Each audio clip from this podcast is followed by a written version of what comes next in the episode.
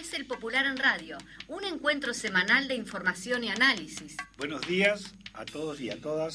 Esta es una nueva edición del Popular en Radio, un espacio de comunicación con los comunistas, los frente amplistas y los militantes sindicales y sociales. Y con todos los hombres y mujeres interesados en la política y en profundizar el proceso de cambios en nuestro país. Agradecemos a todos los mensajes recibidos por mail, por teléfono y personalmente porque nadie te lo cuenta como nosotros. Esto, es El Popular en Radio.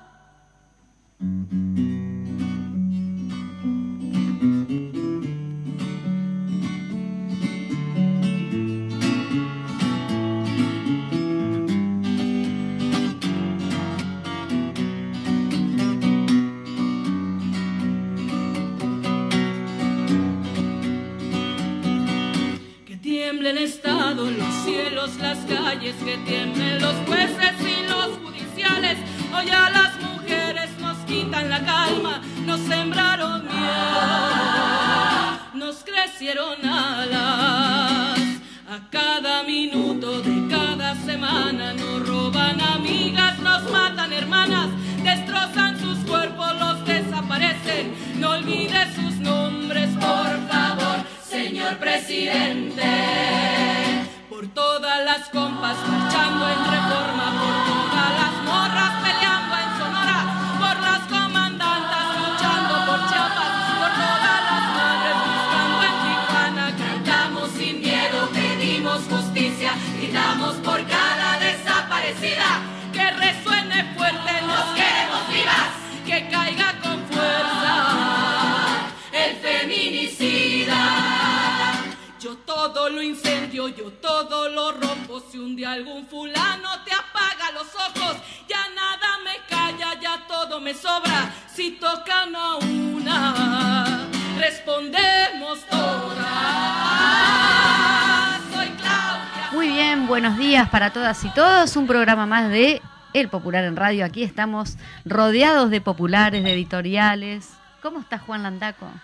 ¿Qué tal? Muy bien. Buen viernes. Cambió la temperatura, hoy ventoso. Un día de calor, otro de frío. Sí, eh, nos tenemos que acostumbrar de repente a estos cambios, pero bueno, un viernes más. Este, estamos cerrando, es el último mes, el último viernes del mes, este, con el popular 25 de noviembre con el popular 615. Cerramos el mes con el 615, la niña bonita.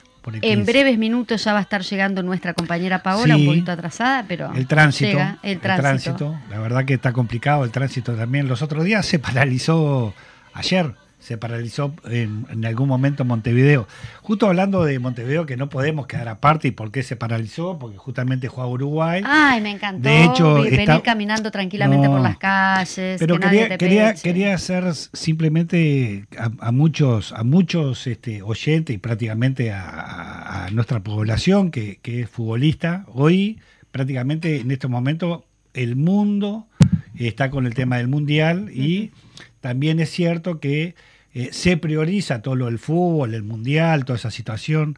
Me parece que también está bueno algunas este, exclamaciones que hacen algunas selecciones de fútbol y que están muy molestas por no poder usar algunos símbolos que, tiene que ver en este caso con la diversidad, pero también con la, con la protesta y propuesta que hizo este, el Parlamento que eh, el Parlamento ahora me, eh, me falta información, pero que también eh, recomienda a FIFA que den, este, pague o le haga una indemnización a toda la gente que falleció en lo que tiene que ver con la construcción de los estadios. Y en este caso, también medio en chiste, pero más, más que en chiste en serio, digo, perdió Argentina, perdió Alemania, ganó España, empató Uruguay, pero lo que no hay que olvidarse, está todo barro, que Manini Río es colono y que, eh, y que obviamente mintió respecto a eso, y que en el cuarto piso de la torre ejecutiva este, eh, había funcionando una banda delictiva, ¿no? Más allá del empate, del fútbol, no tenemos que perder también la central de las cuestiones, que permanentemente, y una de las cosas gravísimas, que parece que para la prensa y para la ciudadanía parece que no pasó nada, con esto del cuarto piso y toda la investigación que se está haciendo, este, y las dificultades que también se están planteando en lo que tiene que ver con este, la investigación por parte de la Fiscalía. Parece obviamente que las pasiones, que es el fútbol, como que está tapando todo este tipo de cosas, que es gravísima, y más, y lo traigo a también lo que es la marcha del día de hoy, que también es parte de la, la etapa del, Popular, 25N, es un grito de rebeldía este, justo y imprescindible que tiene que ver justamente con el Día Internacional de no Violencia de Género también tiene que ver con todo esto, porque también parecería que las estadísticas se vienen borrando. los hechos gravísimos y los hechos graves que están pasando también, que tienen que ver este, con los femicidios, que tiene que ver este, con la violencia generada, basada en género también, mm, y, que, y, también que los otros días, las estadísticas que realmente a veces no aparecen, pero que todos los meses este, los números se dispararon, ¿no? Este, cómo el, hombre en despecho este, no solo toma, mata a las mujeres, sino también está, matando a sus hijos, como para rebeldía contra la mujer. Ah, por contra la mujer mata a sus propios hijos. Es un tema gravísimo. Gravísimo, nos, digo por, por cómo esto, y que la sociedad, nuestra sociedad, nosotros, tendríamos que darle más énfasis y tomar ese tema muy seriamente, ¿no? no, solo porque la, no solo por los reclamos, no solo por la marcha, porque creo que la sociedad tenemos el derecho también de hacer el esfuerzo de cambiar y tenemos que cambiar, los varones, ¿no? Principalmente. Le damos la bienvenida a Paola. Paola, llegaste. Pobre Paola. Mi disculpa. Buen día, Paola. Pero no, problema de tránsito. Sí, sí. Este, bueno, muy buenos días, mediodía para todos y todas. Interesante lo que estaba diciendo Landaco. Eh, que la violencia en realidad de género eh, tiene que ver también con la sociedad en la que vivimos, ¿no? Capitalista, patriarcal. No es una cuestión solamente de un arranque emocional cuando un hombre toma esas definiciones, sino con una concepción del varón en donde entiende que la mujer es, suya y es de su propiedad. Y, eso tiene que ver con. Y eso tiene que ver con, la sociedad capitalista. Hay un libro muy interesante que se llama La bruja y el calibán, si no me equivoco, de Federici, donde explica, por ejemplo, cómo eh, todo lo que tuvo que ver este, con, con la con el ahogamiento de las mujeres, la persecución, de, ¿no? aquello de la quema de bruja, todo lo que, lo que vino ahí, eh, fue necesario para que el capitalismo se pudiese instalar, de pasar de, un sistema a otro. Recomiendo que lo lean, eh, porque es eso, ¿no? Así como la esclavitud también es, sustento del desarrollo capitalista que vino después, sobre todo en nuestra América, también la violencia hacia las mujeres tiene que ver con, con esta sociedad en la que vivimos, por lo tanto, transformarla no es solo una cuestión cultural, sino también un cambio de, de estructura este, económica, social y política. Sí, exactamente. Eh, eso de la propiedad es, es, tal cual, es que creerse que la mujer es propiedad de, uno y por eso todas todas las expresiones del hombre de la violencia, que no es solo a veces, que lo más grave es que las mate, pero a veces con eso de la propiedad está la mujer sometida al hombre en ese sentido. Y basta de justificación que fue un momento que recién lo, también se decía, un momento de, arranque de calentura o de locura. Me, sacó, me sacó y por eso le, le pegué. Son reacciones que vienen de mucho más atrás. Pero bueno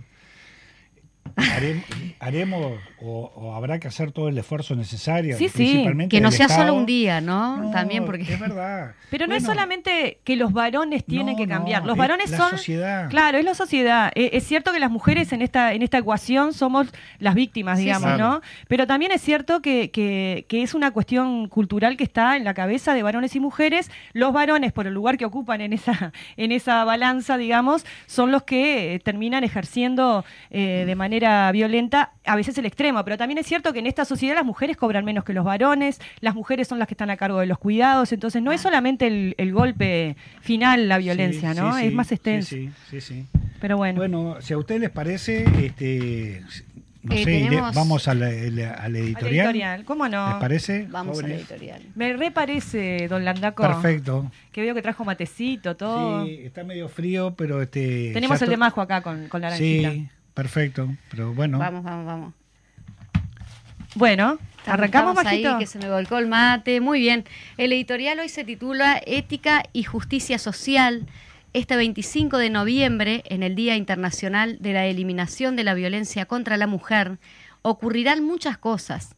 Habrá conferencias, declaraciones de gobierno y organizaciones internacionales, pero lo más importante será que miles de mujeres saldrán a las calles a gritar su rebeldía para denunciar y enfrentar una de las formas de violación a los derechos humanos más extendida en el mundo, la violencia contra la mujer. La elección de la fecha dista mucho de ser eh, casual y tiene un símbolo profundo. El 25 de noviembre de 1960, las hermanas Mi- Mirabal, eh, Minerva, María Teresa y Patria fueron asesinadas en República Dominicana por servicios secretos de la dictadura de Rafael Trujillo. Las hermanas Mirabal eran militantes contra una dictadura y usaban como nombre clandestino en su lucha de mariposas, entre comillas. En su homenaje, la fecha fue propuesta en 1981 para el primer encuentro feminista latinoamericano y del Caribe. En 1999, la Asamblea General de las Naciones Unidas designó el 25 de noviembre como Día Internacional de la Eliminación de la Violencia contra la Mujer. Recordar el homenaje que implica esta fecha no es un ejercicio litúrgico vacío. Es un día que recuerda a tres mujeres militantes, políticas, que luchaban por la libertad y la democracia y fueron brutalmente asesinadas por eso. Es importante que los estados y la comunidad internacional asuman las fechas construidas desde la lucha popular y que las justas reivindicaciones de las mujeres amplifiquen su voz, pero nunca hay que olvidar las raíces populares que la promovieron.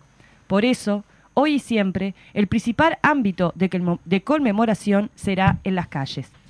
La violencia contra las mujeres tiene múltiples expresiones, todas ellas condenables, intolerables. La ONU establece un listado que interpela en el hogar o en la pareja, violencia física, maltrato psicológico, violación eh, conyugal, femicidios. A la violencia sexual, violación, actos sexuales forzados, insinuaciones sexuales no deseadas, abuso sexual infantil, matrimonio forzado, acecho, acoso callejero, acoso cibernético. En la trata de seres humanos, esclavitud, explotación sexual.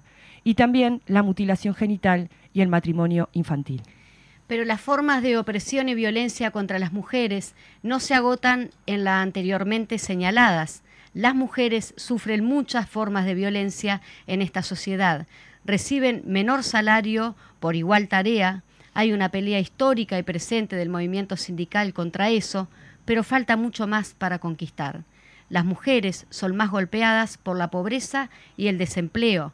Tienen mayor dificultad para acceder a la vivienda. Además, y en una de las manifestaciones más hipócritas del patriarcado y del machismo, la irresponsabilidad de hombres de todas las edades y condiciones sociales para la paternidad la deja muchas veces como cabeza de hogar con toda la responsabilidad sobre las niñas y niños y sin, lugar, sin ningún apoyo. El capitalismo explota y agrede a las mujeres por partida triple, por trabajadoras, por pobres y también por ser mujeres. En nuestro país, a consecuencia de la restauración conservadora y del ajuste neoliberal aplicado por el gobierno de derecha, han crecido la pobreza y el hambre, y donde más han aumentado es en las mujeres y en las y los niños. La lucha por enfrentar estas formas de opresión y violencia que expresan brutalmente las desigualdades es de todo el movimiento popular, no es un asunto inherente solamente a las mujeres y a los feminismos. Y si esto es así, mucho más lo es enfrentar la forma más bestial de la violencia contra las mujeres, los feminicidios. En Uruguay la situación es grave, muy grave. La dimensión de la violencia contra las mujeres es una vergüenza nacional. Más de un millón de uruguayas han vivido situaciones de violencia basada en género en algún momento de su vida. Según los datos de la segunda encuesta de prevalencia de violencia basada en género. Además, según la misma encuesta, alrededor de 640.000 mujeres uruguayas han sufrido violencia basada en género por parte de su pareja o su expareja. La gravedad de la violencia contra las mujeres es imposible de ignorar, pero hay una dimensión de la violencia, ejercida desde el poder de las relaciones patriarcales y de las prácticas machistas, que implican asumir que la mujer es una propiedad y eso incluye la decisión sobre si vive o muere. Esa bestialidad que se expresa en los femicidios tiene en este 2022 un índice dramático, va más de 40 en lo que va del año. Las organizaciones feministas habían advertido del crecimiento de la violencia basada en género y en especial del femicidios, tanto en 2019 como en 2020. Desde Presidencia de la República se afirmó que era un efecto de la pandemia. En 2022 volvieron a crecer. Esta sí que es una verdadera emergencia nacional. Es imprescindible dar respuesta a esta emergencia social. Las propuestas concretas están contenidas en la proclama difundida por la plataforma 25N. Hay que incorporarlas, defenderlas y luchar por ellas. Terminar con todas las formas de violencia contra las mujeres, con todas las formas de opresión que sufren, es, además, un imperativo ético, un acto de justicia social. Su superación hará más libre e igual a toda la sociedad. Hay que enfrentar con decisión los discursos y las prácticas que buscan deslegitimar los reclamos de las mujeres, enfrentar el invento reaccionario de la ideología de género y cualquier planteamiento que rebaje la gravedad de la violencia contra las mujeres. No se trata de la, libertad de opinar, se trata de operaciones ideológicas del poder por mantener e impedir la democratización de las relaciones sociales y de la sociedad toda. Esto debe expresarse en un compromiso ciudadano, democrático, de toda la sociedad. Pero las y los progresistas, la izquierda, las y los revolucionarios, tenemos un compromiso adicional. La lucha por la emancipación humana, por la superación de todas las formas de explotación y opresión, para construir una sociedad donde seamos realmente libres, tiene en la contradicción de clase su centro, pero incorpora la lucha contra otras opresiones. Las variadas formas de violencia contra la mujer están en un lugar muy destacado de ellas hay un largo camino recorrido por la izquierda y las fuerzas revolucionarias en la lucha por la igualdad de las mujeres, teórico y práctico, y en la relevancia otorgada a esta en la lucha general por la emancipación social. Para citar eh, solo un ejemplo, Marx y Engel en La Sagrada Familia, tomando el concepto de Fourier, sostenían, el grado de emancipación de la mujer es la medida de la emancipación general es imprescindible incorporar con más audacia y decisión los planteos que millones de mujeres gritan en las calles en todo el mundo, así como encabezar la construcción de prácticas sociales, colectivas e individuales que superen a las instituidas desde el poder, basadas en la opresión y la violencia. Y es un asunto urgente, no admite demora.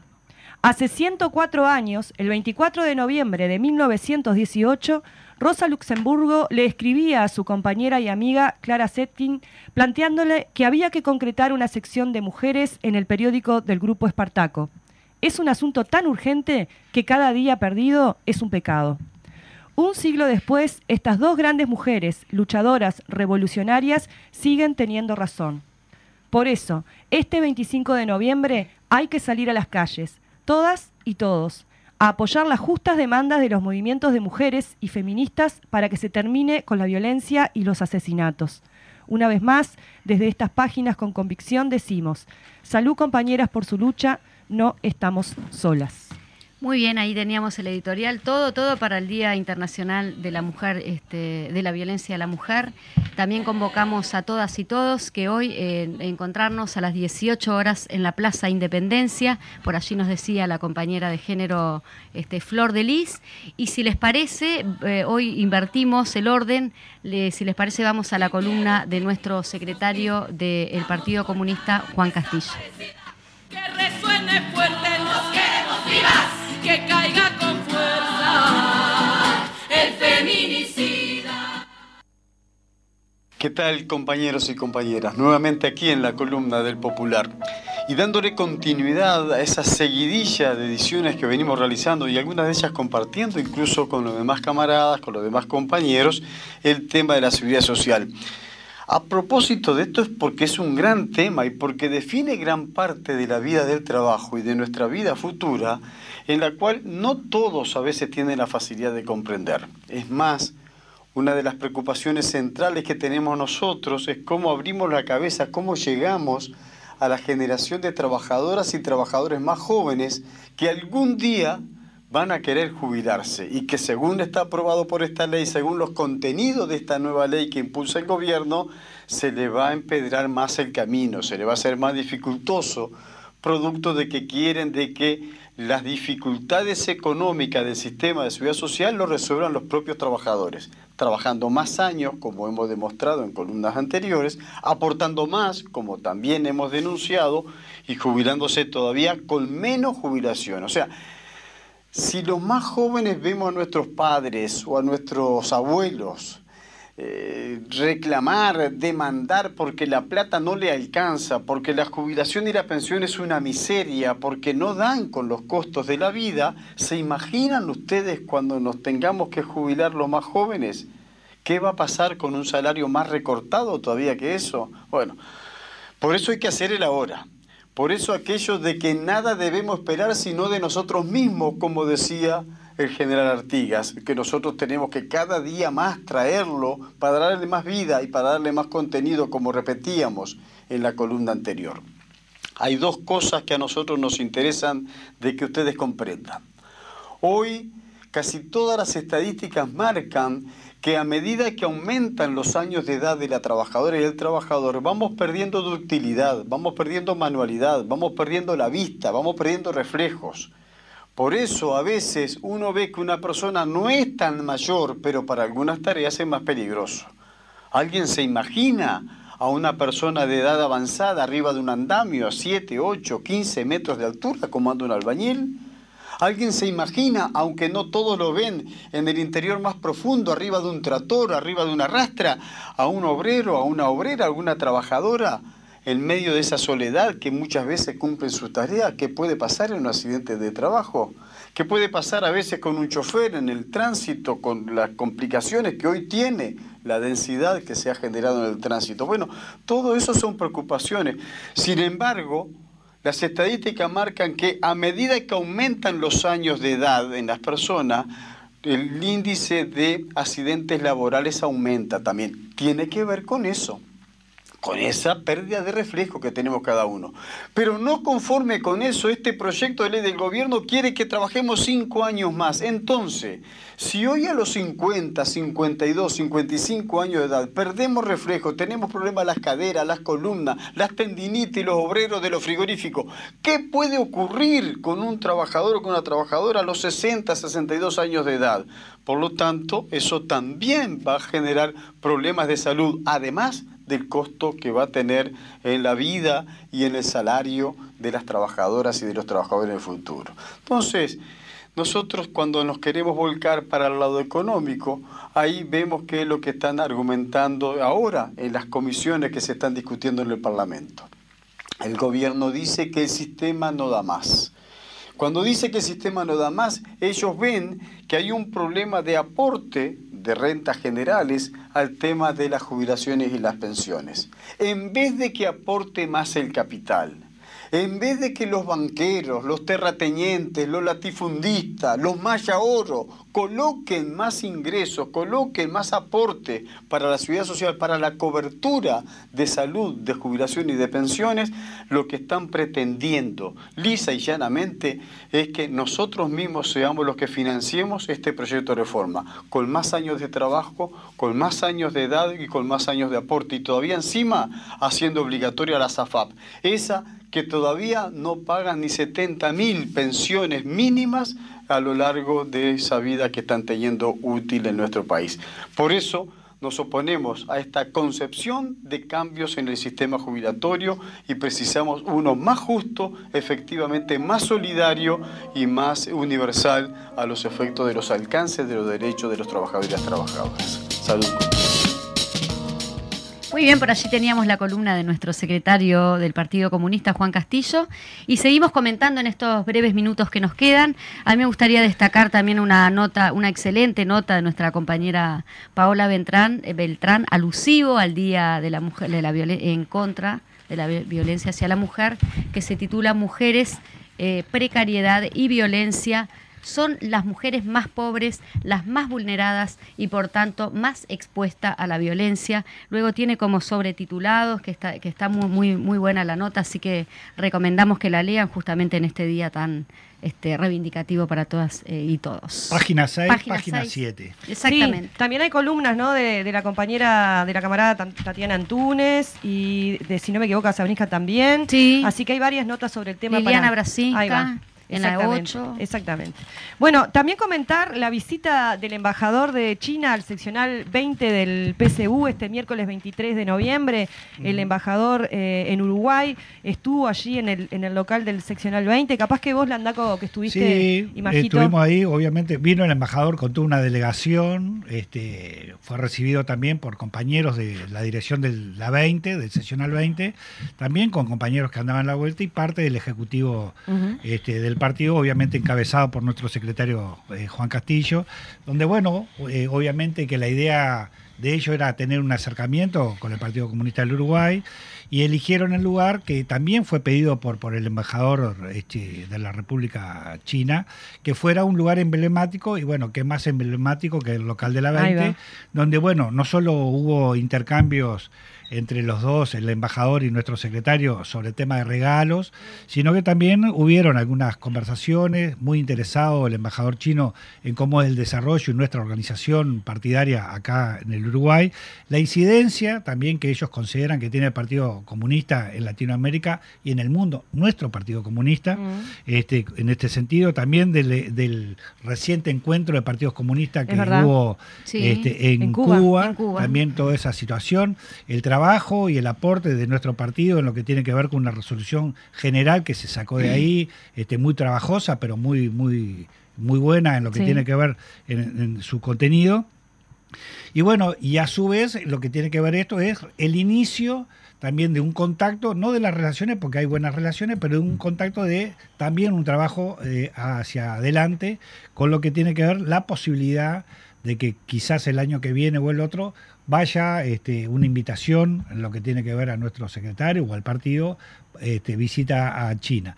Eh, nuestro secretario general justamente ha viajado mm. eh, tres veces a China, este, en este caso no como secretario del partido, sino creo que una vez fue como miembro de la Central de Trabajadores y después, bueno, creo que la segunda fue como parte de la comitiva del Frente Amplio, pero en definitiva estuvo en China y Juan decía que bueno, que en, la, en, en el estado que estuvo allá conoció muy poquito, ¿no? no, me puedo arrogar de nada, muy chiquitito. Pero en ese sentido, digo, creo que es lo que tiene que ver hacia adelante, ya quedó fijada una fecha donde el embajador va a visitar el local central, donde ahí, bueno, la idea es este, bueno, desarrollar los vínculos. Claro. Este. Sí, también estuvieron algunos integrantes del partido, tanto Flor de Lis, del PITCNT, también estuvo este, Alejandro Acosta, y principalmente también destacar eh, que eh, Guillermo Regerman, el secretario de organización del partido, le estuvo mostrando justamente a la delegación un proyecto de modificación eh, del edificio de la 20, que vamos rumbo a eso, y bueno, un poquito también este, mencionar la, las aspiraciones, otras. Claro, las aspiraciones. Está divino el proyecto. El proyecto va a quedar divino, va a quedar Exactamente, se quedaría, bueno, se va a refaccionar prácticamente todo. Es una obra prácticamente nueva. Este, más allá de que también en la 20, la, en el 2014 la nombraron parte de patrimonio, histórico. Entonces también ahí hay que ver qué, qué es, porque realmente la 20 hoy no es la, esa fachada que tiene la 20 no es la construcción antigua. Original, eh, original. La original fue este, tirada por unas tanquetas de, del ejército. por suerte, en aquel entonces habían muchos compañeros y compañeras que algunos jugaban el papel de, ser trabajadores del Popular, donde por suerte quedaron registradas este, no solo notas escritas, sino en fotos, ¿no? A veces una imagen habla más que mil palabras. Sí, y esa puerta también de exacto, ¿no? Tan simbólica. Exacto. Bueno, así que bueno. Estamos bueno, vamos. Cortito, este, fue, fue como rapidito, pero nos dio bien el tiempo. Vamos a un corte, Antes de ir al corte, ya está nuestro invitado de la entrevista central. sí, está mal no mencionarlo porque hace ratito que está, digo. Acompañándonos. Exactamente, el presidente, bueno, eh, José Olivera, presidente del sindicato de este bueno, me quedé. FENAPES, FENAPES, FENAPES, perdón, de los docentes. Vamos arriba. Eh, volvemos contigo, disculpa. Vamos a una pausa y volvemos. Yo todo lo incendio, yo todo lo rompo. Si un día algún fulano te apaga los ojos, ya nada me calla, ya todo me sobra. Si tocan a una, respondemos todas.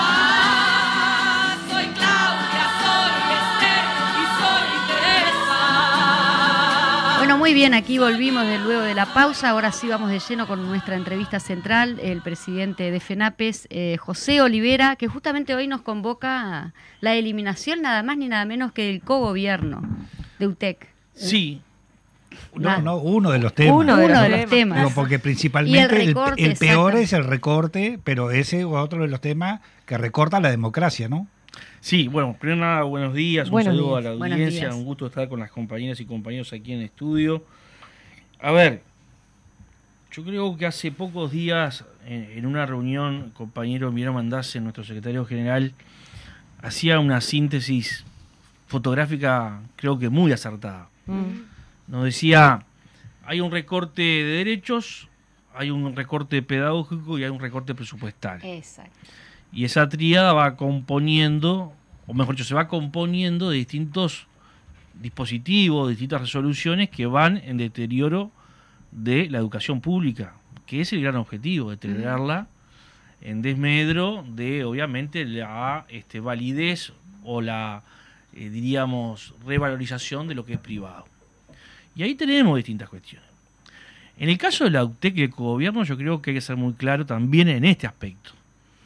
Eh, esta derecha, esta extrema derecha que hoy nos gobierna, que tiene a exponentes que vienen del viejo herrerismo, aquel que comulgaba, entre otros, con el franquismo, que nunca creyó en la participación de los actores, que tiene un componente como Julio María Sanguinetti su gran cruzada contra lo que él llamó el marxismo cultural, que no tuvo empacho de perseguir, destituir docentes ya en la década del 60, también contó con esta oportunidad con, yo diría, la negligencia del Frente Amplio.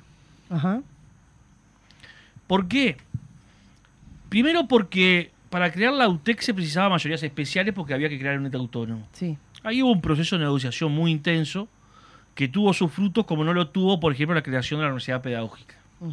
En especial porque el interés político electoral de muchos legisladores del interior pertenecientes a la derecha, oposiciones entonces, lo llevó a dar sus votos para habilitar la creación del ente autónomo.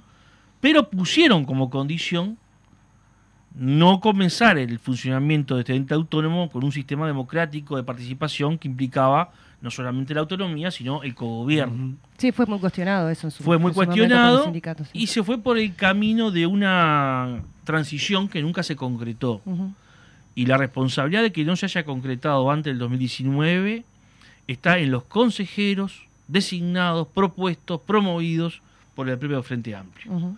Y nosotros lo tenemos que decir con todas las letras porque es un, tema que nos duele, nos duele en prenda, porque de hecho, en el último gobierno Frente Amplista, estos consejeros ya habían promovido proyectos de ley para la eliminación del cogobierno. Ah. De hecho, estuvieron reunidos en el PCNT con el secretariado planteando hacer una transición que nunca concretaron porque entre otras cuestiones el formato anterior incluía un consejo asesor donde estaba, entre otros, representado el PCNT. Nunca cumplieron con ello. Nunca cumplieron con convocarnos a discutir el plan estratégico que va a estar vigente hasta el 2025. Lo hicieron entre cuatro paredes. Y hoy nos enteramos que Silveira, si no Silveira, sale a hablar loas de la actual administración de gobierno, este, lo cual nos deja bastante perplejo, por decirlo de alguna manera. Y entonces vos te tenés que fumar, como dirían los gurises, que un impresentable reaccionario como Kipani te corra por izquierda diciendo que no hicimos nada. Eh, el Frente Amplio no quiso instrumentar el gobierno. Y saben qué, en verdad, es así.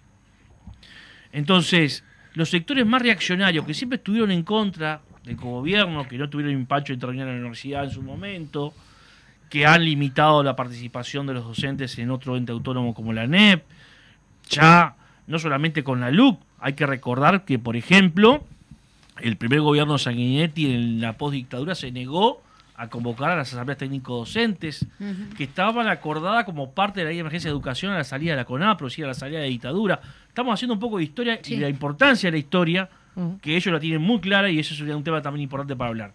Eh, pero, eh, entonces, se van acumulando una serie de elementos que claramente yo creo que hay que corregir ante una eventualidad de un futuro gobierno frente amplista.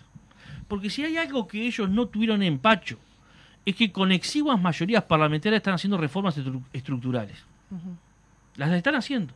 En la LUC, por ejemplo, está clarísimo que están haciendo reformas estructurales en educación, limitando, por ejemplo, la expansión de la educación media y ni que hablar de la terciaria, porque si usted limita la expansión de la educación media superior, que es lo que implica esta transformación educativa en los hechos, obviamente va a limitar la educación terciaria. Por lo tanto, hay mucho para corregir y mucho por luchar. Pero claramente la derecha y la extrema derecha han sido coherentes con su historia de eh, oponerse a ámbitos educativos dirigidos con una perspectiva democrática y por eso la eliminación del cogobierno que se acaba de aprobar, que tanto CITUTEC, el sindicato de funcionarios de la UTEC, que integra nuestro PCNT, como el gremio estudiantil correspondiente, como la coordinadora de sindicatos en general, estamos rechazando y analizando. De hecho, hoy a partir de las 13 horas tenemos una reunión que, entre otros temas, obviamente va a incluir este, que otras acciones se podrán tomar, sobre todo porque también corremos el cierto riesgo de perpetuar durante muchos años este, este, este, sistema que se acaba de aprobar en la ley. Y vamos a tener que promover algunas iniciativas para que, ante una eventualidad en cambio de gobierno y recuperar el gobierno por parte de la izquierda, implique una de las primeras decisiones terminar con esto, este atropello a la democracia que ha sido la eliminación del cogobierno. Sí, y también es coherente la crítica que vos haces en relación a, cómo el Frente Amplio, em, en particular con los temas de la educación, que los pagó caro, ¿no? Este, tanto el decreto de esencialidad, estas cuestiones que vos estás planteando, o sea, son cuestiones que efectivamente fueron así y que, y que claramente no se puede en un próximo gobierno del Frente Amplio tenemos que pensar bien de qué manera reconstruimos y construimos conjuntamente, ¿no? Porque hubo, es, así y se, se, recogió también mucho en lo que tiene que ver con el Frente Amplio Te Escucha y demás, estas críticas. Este, y, mm, y también esto que vos planteas de los, de los cambios estructurales desde el, desde el Parlamento, pero también con las organizaciones sociales, ¿no? A, eso va también, el, de alguna manera, lo que quiere plantear la Central Sindical con el Congreso del Pueblo.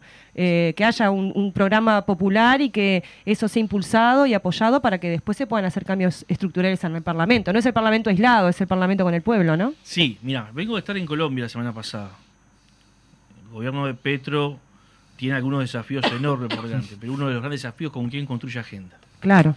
Si se va a limitar a los acuerdos multipartidarios a nivel parlamentario o va a construir alianza y correlación de fuerza con el conjunto de organizaciones sociales y sindicales que lo llevaron al gobierno. Y esta un poco es la disyuntiva que tenemos que hacer en términos de autocrítica hacia adelante. Yo al, de noche lo decía en una actividad eh, en, en Trinidad, ¿no? Está bien los acuerdos multipartidarios, pero hay aspectos en temas estratégicos que es muy difícil poder conciliar con la derecha y con la extrema derecha. Y que sin obturar, sin evitar el diálogo parlamentario, lo que primero que tienes que hacer es construir un programa con amplios consensos sociales, que son los que te van a respaldar después en la calle concreta la, la, la, la, ejecución de ese plan, ¿no?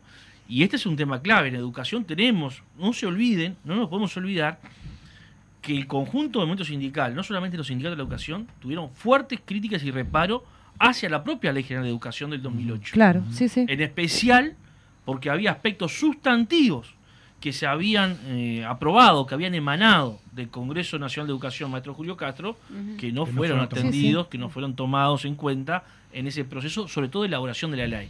Por lo tanto, hay un aspecto de autocrítica que estamos haciendo y de crítica fuerte, pero también sin olvidar que quien aprueba esto es la derecha y la extrema derecha, que nunca estuvo de acuerdo con el cogobierno, que nunca estuvo de acuerdo con la participación de actores, es decir, que nunca estuvieron de acuerdo con democratizar los organismos de educación. Sí, sí, pero en dos periodos, la izquierda o el Frente Amplio o el Encuentro Progresista, como todo el eslogan, fuerzas progresistas tuvieron mayoría parlamentaria. Efectivamente. Entonces también no podemos echarle la culpa. Mayores que las actuales, perdón, ¿eh? ¿Eh? Mayores que las actuales. Sí. sí, por eso te digo que tuvimos todas las herramientas como justamente para poder profundizar esos cambios. Eh, también es cierto que tiene que haber una discusión interna que son las correlaciones de fuerza que a veces hay o no hay para poder profundizar eso.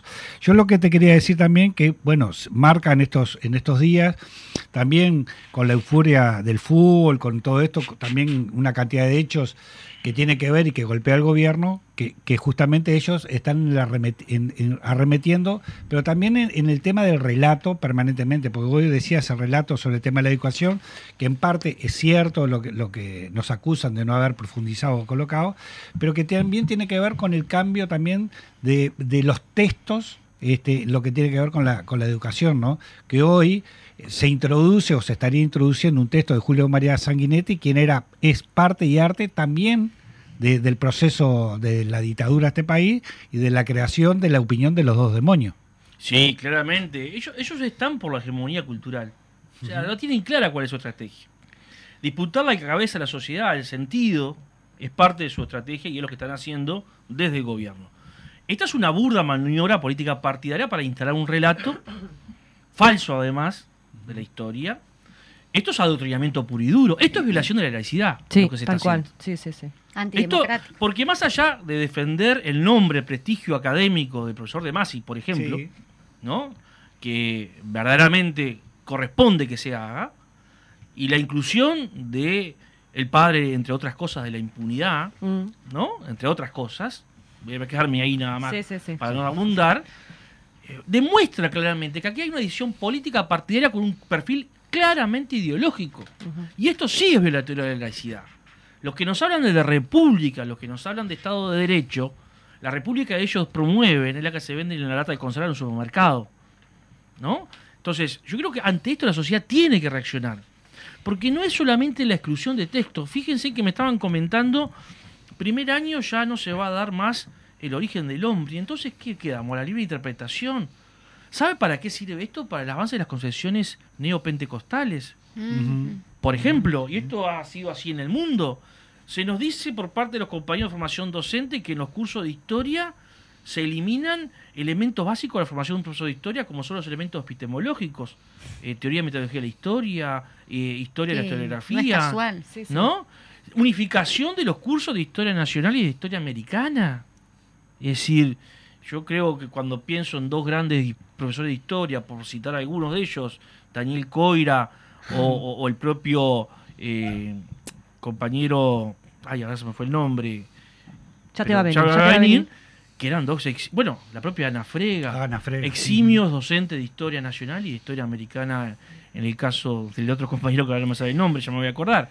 Pero entonces, eh, digo, hay todo un proceso de ajuste que es claramente intencionalidad política partidaria e ideológica. Es instalar, adoctrinar en torno... Bueno, fíjense que desaparece la referencia al terrorismo de Estado y se reinstala el, concepto de guerra civil.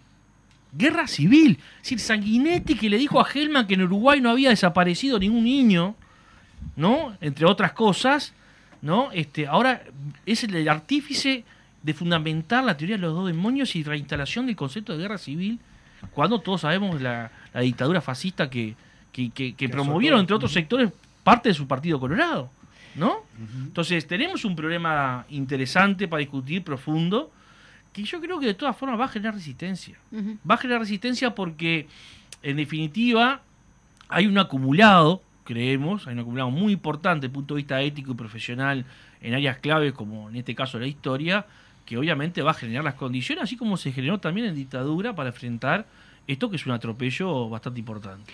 Yendo un poquito a, lo que es la campaña, ¿no? La entrega de firmas, se ha entregado al día de hoy 2.000 firmas eh, de personas que están obviamente en contra, en una campaña en defensa de una UTEC cogobernada y autónoma, dice por acá, este, eso por un lado, de, decirnos un poquito si se puede, cómo es eh, que uno firma, si, sí, como para informar a la gente si esto es interno o puede ser este abierto a la... Una iniciativa que tomaron tanto el gremio estudiantil de UTEC como el CITUTEC, el sindicato del, sector, de hecho se le entregaron a, la vicepresidenta de la República hace poquitos días, unas dos mil firmas. Obviamente tenían un objetivo esto que era previo a la votación del cambio que ya se concretó. De todas formas, yo vuelvo a reiterar, hoy mismo vamos a estar discutiendo nuevas acciones para generar no solamente la denuncia de lo que esto implica, sino también para generar correlación de fuerzas y propuestas en torno a una posible modificación de esto, pero urgentemente, y en especial eh, creo que eh, en un próximo gobierno, si es un gobierno de izquierda popular, progresista, esto tiene que formar parte de los agendas prioritarias a resolver rápidamente porque corremos el riesgo de perpetuar al frente de la UTEC una creación de los gobiernos frente a Prista a representantes que claramente se han transformado en voceros del capital, porque ese es el otro problema que pasa con la UTEC. La UTEC ha sido tomada por asalto por el empresariado. La UTEC ha sido tomada por asalto por el empresariado. Esto lo vienen denunciando los compañeros de Citutec hace mucho tiempo, al igual que el proceso de persecución que han llevado adelante el profesor Silveira y la doctora la profesora Domato al frente de la UTEC contra los sindicatos y contra el gremio estudiantil. O sea, que tenemos ahí varios problemas a corregir y bueno, esperemos que, que podamos construir esa correlación de fuerza y esas propuestas que nos permitan atender algunos de estos puntos. Después lo de la modificación del artículo 14 de la ley 19043, ¿qué sería esa modificación? O mejor dicho, ¿qué sería ese artículo 14 que es el Lo que cambia es todo el gobierno, todo el gobierno en, el caso de la UTEC, eh, incluso eh, reduciendo la participación de los sectores o los órdenes, mejor dicho, porque estamos hablando de la universidad, a un mero papel consultivo sin capacidad de incidencia en nada. Y de hecho, otros espacios que estaban previstos, reitero, como por ejemplo la inclusión del propio PCNT con un representante en algunos organismos consultivos también se, eh, se, elimina, se recorta, ¿verdad? Sí, aquí está clarísimo que se quiere manejar un AUTEC bajo la égida, como está haciendo con todo el sistema educativo del Poder Ejecutivo. En definitiva, la autonomía se termina, que comienza con... Yo ayer lo, ayer lo decía en un ámbito... Eh, no hay que olvidarse que acá tuvimos un ministro de Educación como Julio María Sanguinetti, ministro de Bordaberry, que promovió el organismo Mm, o ideó, fue el artífice de idear el organismo de control político ideológico sobre el sistema educativo que se llamaba CONAE. Y de ahí para acá este, ha venido sucediendo esa, ese proceso, ¿no? Y que no se pudo cortar, se limó muchos aspectos, sin lugar a dudas, con la Ley General de Educación, no era lo que queríamos, mm. pero hoy se da una vuelta de tuerca más y se está sometiendo a todo el sistema educativo a los designios del Ministerio de Educación y Cultura y el control del Poder Ejecutivo. Incluso no nos olvidemos que en la ley de urgente consideración se metieron con la ley orgánica de la universidad. Sí. También. Sí. Que le modificaron un par de artículos, particularmente en lo que tiene que ver con la posibilidad de la, de la eh, eh, la, la, de títulos, ¿verdad? Un tema muy importante donde el Ministerio está muy interesado porque claramente como representa los intereses de las grandes universidades privadas, quiere tener el Ministerio de Educación y Cultura el control de esas reválidas y no que esté en manos de otros organismos como era la ANEP para el caso de la formación docente o de la Universidad de la República. Eh, claramente es un continuo. Vos hablábamos eh, recién de, cómo se quiere cómo se va a modificar los programas de historia y en este caso la historia política de, cómo ha sido el, tratamiento de la derecha en relación y también de la izquierda a la educación. Este, es necesario entenderlo para comprender lo que pasa ahora. No, no, sale todo un repollo. Te quería consultar. Eh, en, las últimas horas se ha publicado una em, contraposición de, del Da Silva, Da Silveira. Siempre me confundo cuál es el apellido eh, en esto de que la reforma supuestamente era la transformación educativa, entre comillas, era para la educación pública y privada, pero ahora parece que la privada podrá o no. Eh, ¿Esto es así? Bueno, ahí tenemos dos versiones sobre dos distintos temas, en principio, y hay que corroborarlas ambas porque... Claro, porque... Eh, si hay algo que tiene la marca de orillo este gobierno es la mentira. Por eso. ¿No? Mentir, mentir, mentir. Y construir relato en torno a la mentira, que como siempre, como todo relato, está alejado de la realidad. Por un lado se dijo, la transformación curricular se va a aplicar en el ámbito público o privado a partir del 23. Esto lo dijo el presidente de la NEP. Pero la que realmente construye y, orienta y manda, que es la doctora Aristimuño, dejó la puerta abierta en más de un programa de que se pudiera diferir su aplicación en el sector privado, particularmente porque ella es consciente de que esto va a generar desempleo. O sea que ahí habrá que ver qué pasa efectivamente a partir de marzo del próximo año. La segunda cuestión, que sí es la más compleja, es la que se está aplicando ahora. Secundaria resolvió hace muy poquitos días cambiar las reglas de juego sobre la promoción y pasaje de grado para este año lectivo en curso. No para el que viene, para este. Sin tener reglamentación. Incluso apelando a la mentira, justificando de que esto se debía a los paros. Hoy veíamos el diario de la dictadura hablar de que era irrecuperable los días de paro perdido y entonces hace unas cuentas que nadie puede corroborar ni verificar, solamente su relato, ¿no? ¿Qué hace secundaria? Elimina ciertos requisitos que estaban en el régimen de evaluación y pasaje de grado. cierto mínimo de asistencia, ciertas notas para la promoción de, ciertas asignaturas, establecimiento de los exámenes, si no se salvan esas asignaturas, bueno, todo eso se elimina y ahora no importa si usted fue o no fue, va a tener tantas oportunidades de salvar y si no las salva en todas esas oportunidades que van a ser en diciembre, febrero, va a quedar pendiente para el próximo año, pues le vamos a hacer un seguimiento, dice secundaria, no, se sabe quién. cómo y quién, para que usted no repita. En realidad lo que quiere es que los números le cierren. Exacto. Entonces ahí se le generó un problema. ¿Por qué? Porque en esa idea que ellos han permeado en la sociedad de que yo si compro un servicio tengo el derecho a reclamar la calidad de ese servicio, en este caso sería la educación, las familias que hacen una inversión para mandar a sus hijos a la educación privada dijeron, no, no, esta estafa yo no la quiero, porque es eso. Claro. Hoy estamos estafando una buena parte, por lo menos el 85% de la sociedad la estamos estafando, con esta idea que todos van a poder promover, no importa si fuiste o no fuiste. Miren, tan contradictorio es todo, que hace un mes atrás, un mes y medio, el ministro Lema dijo que iban a sacar 10.000 asignaciones familiares porque habían chicos que sus padres o sus responsables no lo estaban mandando a, los centros educativos. Mm. Ahora, al mes y medio, secundaria dice, no importa si lo vienen, vamos a pasar igual. Yo espero que le devuelvan a esas 10.000 familias las asignaciones familiares porque la política que el mismo gobierno impulsa es no vayas a la escuela, no vayas al liceo, no vayas al auto, no importa, te vamos a acreditar de alguna forma. Entonces, eso en el sector privado, que es consciente que es una estafa. Entonces no lo llevan, no lo aceptan, no lo podrían aplicar porque le prendería fuego las instituciones, las familias.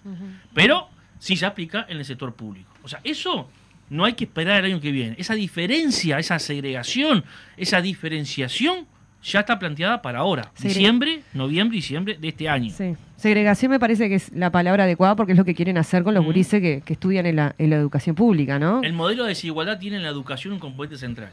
O sea, este gobierno lleva adelante un conjunto de reformas estructurales y de políticas públicas que lo que hacen es fomentar la, desigualdad en la sociedad. Mire, hace unos años atrás, hace unos años atrás, la OCDE, que no tiene nada de izquierda ni de progre, decía en un informe que Chile había construido intencionalmente el modelo de segregación más perfecto en el sistema educativo que repercutía en el conjunto de la sociedad. Esto será el que está estudiando ahora este gobierno. Y bueno, digamos enamorado de esos, ¿no? Este el ministro de Exterior este que teníamos que duró un poquito, era un gran enamorado. El doctor Silveira ha sido un hombre al servicio del capital y particularmente en esta lógica y en esta perspectiva. De hecho, es lo que está instalando en el país, empezando por el sector terciario en este momento y promoviéndola a otros niveles. Por lo tanto, este modelo de la desigualdad precisa ser generar también o perpetuar desde la educación el modelo. Eh, José, eh, quiero aprovechar justo de estos últimos minutos que tenemos también para no salir un poquito del tema, pero que tiene que ver con la dificultad que persiste en lo que tiene que ver con el empleo y en este marco también el, hace poquito, creo que fue esta semana o la semana pasada, que la delegación del PCNT fue recibida en el Parlamento por el, el tema de la reforma jubilatoria. Digo, quiero aprovechar que vos estás acá porque obviamente el PICNT se expresó, pero en este caso también las repercusiones y el trabajo que eso va a conllevar para poder discutir sobre este, esta reforma. Que el gobierno también llamó a urgencia por las dificultades y las contradicciones que tienen lo que tiene que ver con lo que planteó la central y algunas otras organizaciones a las cifras y números que tiene el gobierno. Sí, está claro que el modelo de reforma jubilatoria se basa sobre dos componentes, trabaje más y gane menos. Ese es el eje, O sea, el eje es el sistema se va a solventar. Si es que podés trabajar. Claro, sí, obviamente. O sea, cuando digo trabaje más, tiene que decir que te aumenta la cantidad de años de aporte, pero la tasa de reemplazo, una vez que llegues, si lo logras a la jubilación, es menor a lo que hoy está. No hay forma de agarrarle ese número. No hay forma. Claramente, como el gobierno tiene una perspectiva de marketing político muy fuerte, una política de marketing muy fuerte, que hoy incluso llega a hacer campañas bien públicas como lo hace con la transformación educativa. ¿no? Ustedes han visto lo que ha sido el bombardeo de hace un mes, 20 días atrás, con la transformación educativa, algo nunca visto en el país sale a decir y a instalar la idea de que van a cobrar más y sobre todo los más. No, no, los números son muy claros. El equipo de representación de los trabajadores, el equipo que encabeza el compañero Ruiz, el equipo, incluso la representación social es un conjunto, empresarios, mm, trabajadores y jubilados y pensionistas están diciendo lo mismo, porque además hay estudios de muchos años, hay mucho conocimiento acumulado, ¿no? Está claro que el sistema se va a solventar, primero que nada sin tocar el capital, sin tocar el capital, está claramente va a ser... Una vez más. Una vez más, y sin tocar los privilegios. Y sin tocar los privilegios, particularmente los de la caja militar. Ah. ¿No? Entonces, ¿cómo hace? Es redistribuir la pobreza entre los pobres. Te va a traer que aportar más años para pagar jubilaciones cada vez más bajas. Esa, esa, esa es la ecuación. O sea, otro elemento más de este modelo de desigualdad que estábamos hablando, como, como eje central de la política del actual gobierno. Entonces, en ese marco incluso hay que ver cómo repercute esto en sectores como la educación. La educación ya tenemos hoy producto de hay desempleo. el problema es que no está registrado el BPS. ¿Saben por qué? Porque hay un cúmulo importante, los que nos hablan de la estabilidad docente no han hecho concurso en los tres años que llevan de gobierno. Mm. Hay más de 10.000 docentes en secundaria solamente para concursar. ¿Qué pasa con estos compañeros? Si el diciembre o febrero González no consiguen hora, su desempleo no figura en ningún lugar, en ninguna estadística. Porque como no tienen subsidio por desempleo, que es lo que ahora el ministerio muestra, aumentó, bajó, pero no la cantidad de aportantes que es lo que tendríamos que estar observando, vamos a tener una dificultad mayor, porque usted va a empezar a topear el ingreso del nuevo personal. Y ya hoy, generaciones enteras están teniendo dificultad para llegar a un puesto de trabajo en varios departamentos y en varias asignaturas, y muchos otros están subempleados porque ni siquiera llegan a tener la unidad docente. Por lo tanto, esta reforma jubilatoria, que además introduce algunos otros cambios en el sistema educativo, como son las compensaciones, va a generar un problema serio de falta de trabajo también en el sector, que asociado a los recortes presupuestales, dos cifras porque sabemos que estamos en la hora, más de 200 o en el entorno de 230 grupos menos para educación secundaria el 2023. Mm. Casi 200 grupos menos en formación docente para el 2023. Este es el recorte siendo operativo. Ese recorte de que Robert Silva dice que no existe en el presupuesto, esa reducción del presupuesto que dice no existe, bueno, tiene esta presión. ¿Dónde recortan? Fíjense ustedes, recortan en la educación media superior. Se terminó el objetivo de que los hijos, las hijas, los trabajadores lleguen a la universidad. Vamos a poner un escollo. Ese escollo va a ser, no van a poder cursar bachillerato y mucho menos en la universidad o el sector terciario en general. Porque recortan básicamente en cuarto año de bachillerato, en muchos grupos de quinto y sexto bachillerato, y a nivel de la formación terciaria, como es el caso de formación docente. O sea, ese es el modelo, lo dijimos, estaba explicitado en la LUC esto, no lo quisieron debatir, obviamente, pero hoy lo estamos viendo en funcionamiento. Muchas gracias, José Olivera, por haber estado aquí en el Popular este, en Radio. Y bueno, este, tendremos en alguna otra oportunidad también, supongo, ¿no? Con todo esto para desarrollar, que hay mucho más. Paola. Habrá lucha el año que viene, esto va a estar lindo, eh, hay que organizarse, hay que estar atentos y atentas. Muy bien. Yo también un saludo para todos, como decía también, dijeron por acá, este, la lucha se va a agudizar y bueno, eh, la salida de nuestro camino es el Congreso del Pueblo. Ahí va. Bueno, muy bien, nos encontramos el próximo viernes. Chau, chau. chau. Salud.